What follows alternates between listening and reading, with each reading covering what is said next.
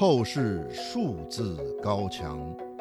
自由亚洲电台专题节目《网络博弈》，欢迎您的收听。各位听众、各位网友，大家好，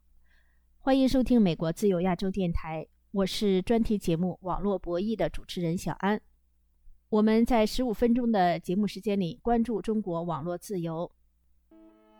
我是赵兰健，迫不得已来到美国，有机会和大家相见，讲述亲历。前中国媒体人赵兰健先生自今年二月起，因关注江苏徐州丰县铁链女的案例，引起中国警方的注意。也许我们共同努力，可以帮助到铁链女、小花梅以及其他的走失人口。也许我们全部的努力付之东流，我们也会在未来的历史上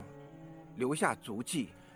这些是赵兰健自我介绍视频中的片段。八月份，我们的网络博弈节目里曾详细介绍过赵兰健先生遭受中国警方打压，于七月份被迫来到美国的经历。九月十七号，赵兰健在美国的纽约获得了。民间组织中国妇权和基督徒公益联盟颁发的记者勇气奖。中国妇权组织在网站上表示，赵兰健是勇追真相的记者，为中国无数的铁链女伸张公义，因此表彰他无惧压力、勇敢探寻真相的胆略。那么，赵兰健在获奖之后有什么感受呢？下面请听我们网络不易节目对赵兰健的专访。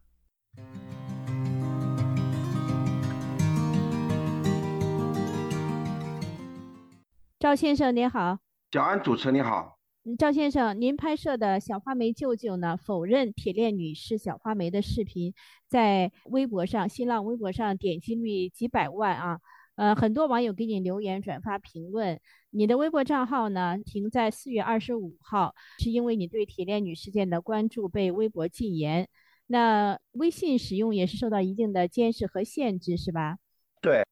那你这个微信使用，你现在使的时候可以呃随意发帖、加入朋友圈、评论吗？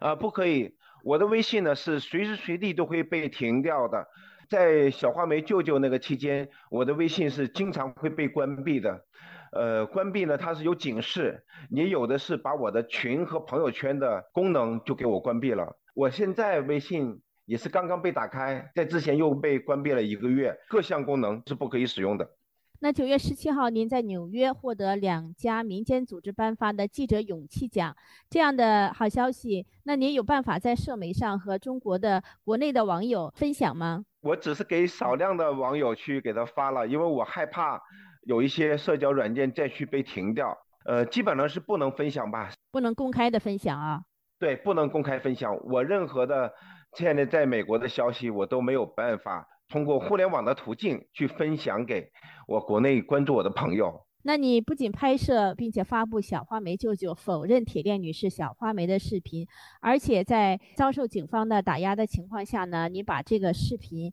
举报给中国公安部、刑侦局，还有江苏的司法机关，希望他们采纳作为证据啊。因为呢，小花梅舅舅的这个说法和江苏官方所下的结论“铁链女就是小花梅”这样的结论是不一致的。那中国也有法律，应该是保护举报人，但是你呢，却是因为受到警方的骚扰打压，被迫离开中国。那现在你到了美国，民间组织给你颁发了这个奖，获奖后的最大的感受是什么呢？呃，首先呢，我是感谢海外还有这么多的华人在为铁链女呼吁。同样呢，我获了这个奖，其实心中一点喜悦都没有，因为我在获奖之前才知道，以前领过这个奖的很多获奖者，至今还在中国的监狱里，所以这个奖对于我来讲是非常沉痛的。给你颁奖的这两家民间组织——中国妇权和基督徒公益联盟，他们九月十七号召开铁链女论坛研讨会呢，讨论了铁链女这个事件。您也是在这个讨论的这个会场。在美国可能是发声更加自由，但是呢，在国内呢，现在铁链女的呼声基本上是一种平息的状态。那么大家对这些问题的关注，其实呢，在几个月之前，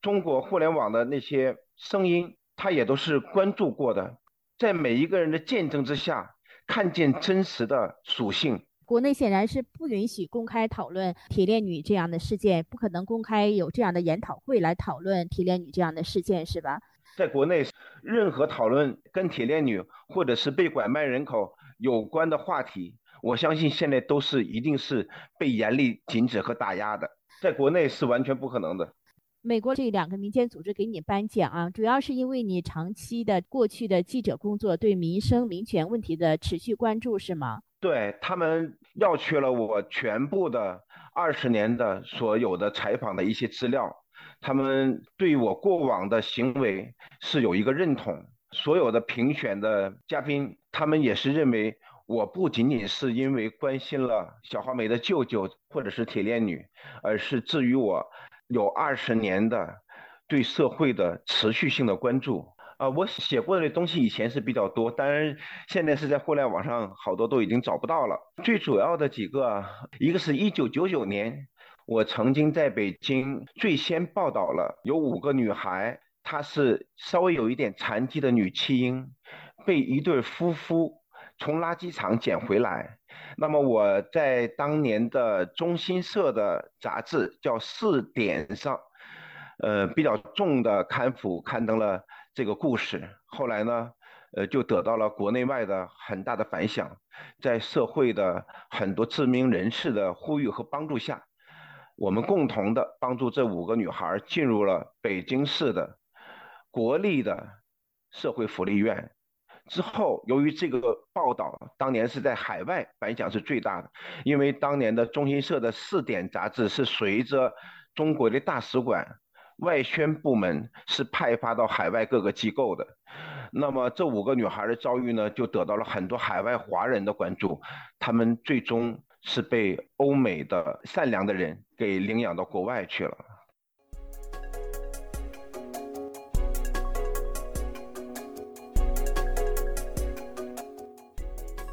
您现在收听到的是自由亚洲电台网络博弈专题节目，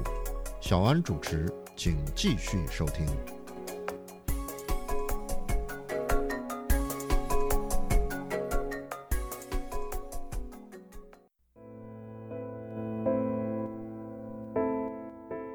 听众朋友，总部在纽约的中国妇权组织主席张晶女士和基督徒公益联盟组织主席邵俊先生。在美国推特网上表示，希望有更多的媒体人像赵兰健先生一样，能不畏强暴、不怕牢狱之灾，勇敢地调查报道事实真相，为被压在社会最底层的无声者发声。请继续收听我们对获得中国父权和基督徒公益联盟所颁发的记者勇气奖的赵兰健的专访。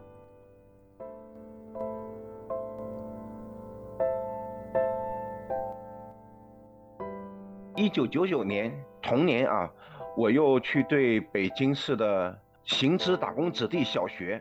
去做采访，当时是比较早的介入北京流浪子弟小学的这样的报道。当时呢是刊发在几个杂志上了，呃，名字是叫京城有一所流浪小学。在二零一七年呢，我们又帮助这个学校的小孩，他们呢写了他自己的心声。我们把它结集成册，这个书名叫《追随》。当年也是呃抗争北京市驱逐低端人口的一个行动吧。当然只是默默的在做，因为不可能大公开的去在社会上去呼吁。然后呢，我就把这本书就寄给了北京市的市委书记蔡奇。后来呢，我一直是在帮助核辐射的受害者宋学文。从一九九九年一直到二零一九年，只是在帮助他呼吁、报道，然后呢帮助他筹款，因为核辐射受害者呢，他在中国是没有任何的国家的补偿，也没有所谓的医药费，他的命运就更加悲惨。那么我呢就一直在帮助他，直到他去世，二零一九年他去世，我还在我微信的朋友圈里帮他筹集了十五万的善款，作为丧葬费。和他小孩和爱人的一个救济，那么类似像这样的事情，都是我的职务之外的个人兴趣。我呢，除此一些采访和报道之外，我也积极的去参与一些社会活动，只是呢，再去参与，呃，在关注那个，再去积极的配合他们。像八九年的六四游行，我是在场者；那么呼吁陈光诚获救，我是到了现场，在朝阳医院底下的现场；茉莉花革命，我是到了北京王府井的现场，待了一下午。那么这样一件一件的过往的中国的历史发展的这样的节点，呃，至少我是没有缺席过，只是把它当做自己生活的一份践行去参与了。赵先生，呃，您刚才提到了有几个重大的事件啊，其中有陈光诚，这是在二零一二年的五月份，当时是呃美国的。国务卿希拉里·克林顿，他在访华期间，山东的盲人维权人士陈光诚呢，他是长期因为关注计生啊人权问题呢，被这个当地的国保警察软禁在家中。他是当时从家里面逃出来，逃到了北京，进入美国驻华大使馆。然后像您刚才讲的，他当时就是在。北京朝阳医院检查，那你这样的消息是国内当时中国媒体官方媒体是不可能有报道的，那你是怎么知道这样的消息的呢？我呢，由于从事新闻工作，其实在九十年代末，呃，中国的互联网管制其实是并不严格的。那么后来才是逐渐严格起来，有了防火墙。我们在九十年代末的时候呢，访问谷歌和访问境外的网站还是比较能做到的。但是由于我的工作性质呢，也包括我个人的爱好，我是无时不刻都不可能不翻墙的。我呢有各种各样的翻墙软件，我为了防止这些翻墙软件被破坏，我有几部手机、电脑上都装了翻墙软件。那么这些翻墙软件呢，我甚至都要同时准备十几个。因为呢，有一些翻墙软件，它会定期它就会失效，它就会那个 IP 地址就会被中国的官方给屏蔽掉。那么我为了防止屏蔽，我的一个手机最多的时候是装了十几个翻墙软件，这个不行我就用那个，一直是在打游击的过程当中。所以，那你就是二零一二年，当陈光诚从他的老家被软禁的逃到北京的时候呢，被美国大使馆安置在北京朝阳医院的时候，你就是通过翻墙在海外网站上看到了这样的消息，所以你也去了一下朝阳医院。对，赵先生，那您表示到美国要挣脱铁链，做全新的自己，呃，具体含义是什么？有什么样的生活计划吗？挣脱铁链，做全新的自己。我认为人人身上都有铁链。那么在中国墙内的人，由于他眼睛和耳朵都被堵住了，他们身上的铁链更加沉重，甚至要比铁链女可能还要沉重。因为铁链女的这个铁链是她的一个限制她人身自由的铁链，但是我们普通的中国人身上的铁链，很有可能是一些。精神的枷锁，这些精神的枷锁，可能是难以融入国际社会的传统文化，或者是共产主义文化。但是，我认为作为一个世界公民，首先要遵从世界的既定的文明社会的规则，这是我提出这个口号的一个背后的主张。